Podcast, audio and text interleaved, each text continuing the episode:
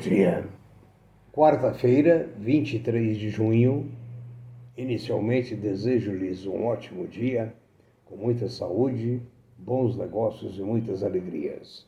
Aqui, professor Aécio Flávio Lemos, para fazer um pequeno brief do mercado, agradecendo a todos a audiência e informando, conforme tenho pedido a vocês, que deixem o seu like e se, se inscrevam no canal. Quero pedir também que a pessoa deixe rodar o vídeo todo, porque só é computado como audiência do vídeo né, a, quando a pessoa o vê completamente, o vê de ponta a ponta.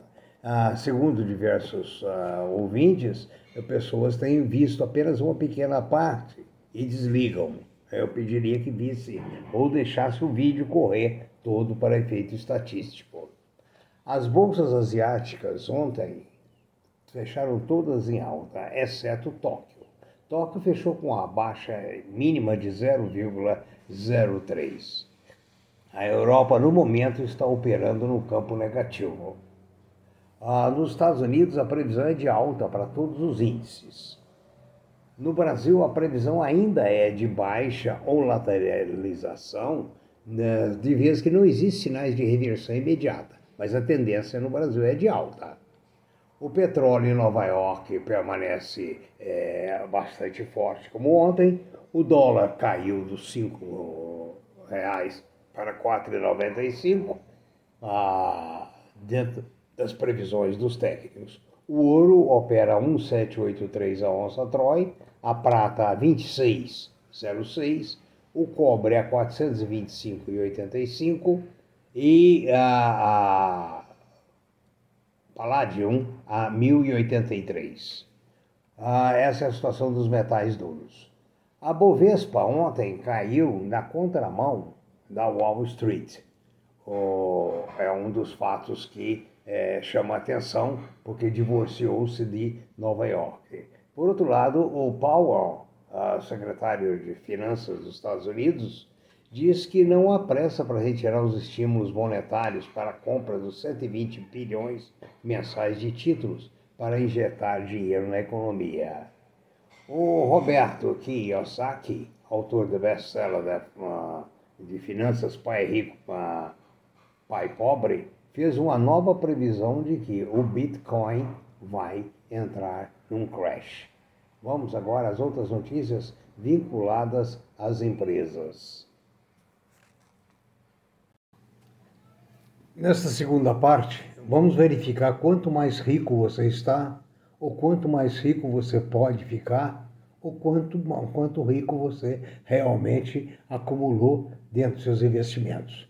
Iniciamos por algumas notícias, como o Deutsche Bank, que informou que 20% do uh, corpo direcional do banco é composto do sexo feminino. Até aqui você não ganhou nada. A Petrobras vem aí uma notícia muito boa. A Bank of America, o Bank of America indica a compra de Petrobras. Ele acha que o dividendo da Petrobras crescerá demais com a redução da dívida e com as medidas que têm sido tomadas, descapitalização, a venda de ações como da BR Distribuidora e etc. Né? Então, ele estima que o preço-alvo do papel vai de 34,25 para 37,50. É o preço-alvo das ações da Petrobras, com a, consequentemente, com um potencial de valorização em torno de 30%. Hoje o papel está na casa de 28 reais. Uma notícia boa para quem tem ações da, ligadas ao agronegócio, ao gado, é que nós tivemos ah, exportações recordes. O, o, o agronegócio faturou como nunca ah, este ano no Brasil. Tá? A outra medida que vai depender agora de você ter ações ou comprar é da Eletrobras. Foi aprovada a medida provisória que permite a privatização, segue para o veto ou deferimento do presidente da República. Veremos o que vai acontecer. Segundo dizem, serão injetados nos cofres do governo 100 bilhões de reais. Espero que seja bem usado. Não sei.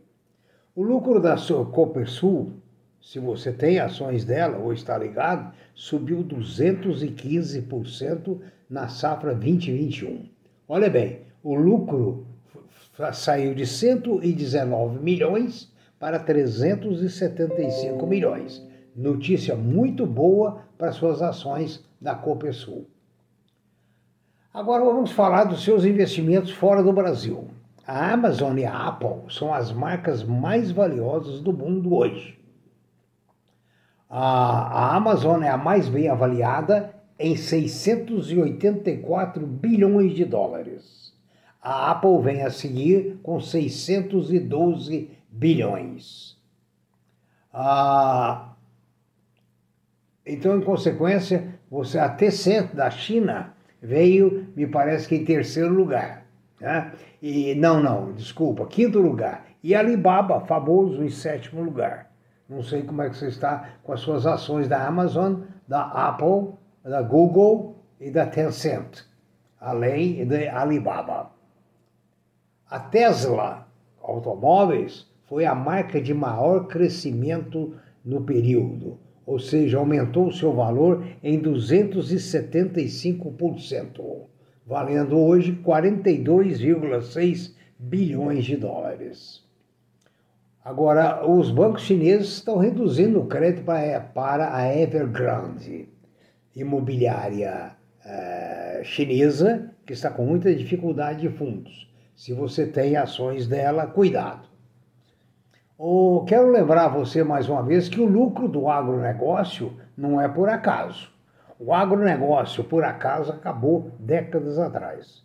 O agronegócio hoje é fruto de pesquisa, análise de mercado, análise de custos, custos comparativos com outros países, né? e até para o pequeno produtor e média, eh, nós dissemos um dos podcasts anteriores, numa das gravações, a necessidade de ter a a contabilidade jurídica para permitir depreciação, devalua, devaluation uh, e assim sucessivamente, ou seja, investimentos, deduzir investimento de lucro e assim sucessivamente. E a alíquota da pessoa jurídica é menor do que a alíquota da pessoa física.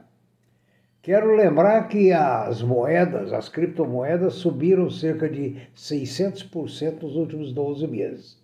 Estão em queda livre no momento. Né? Uma notícia boa vem do Banco Safra, que projeta a Bolsa Brasileira com 145 mil pontos este ano. Tomara. O Magazine Luiza está armando um esquema para fazer entregas em uma hora. Você faz o pedido, em uma hora eles prometem entregar. Outra loja que valorizou muito é a Quero Quero. Valorizou 60% desde o lançamento. Agora vem um problema: o milho. A produção de milho no Brasil é a maior da história. Hoje, a, a, a safrinha, que representava um pequeno percentual, já representa mais do que a própria safra de milho. E um grande problema: nós não temos capacidade de armazenar. Nossa capacidade de armazenamento é de apenas 75%. Quero lembrar que nos Estados Unidos a capacidade de armazenamento é de 130% da produção. Então, resultado, isso aí pode ser um gargalo nos preços e na comercialização.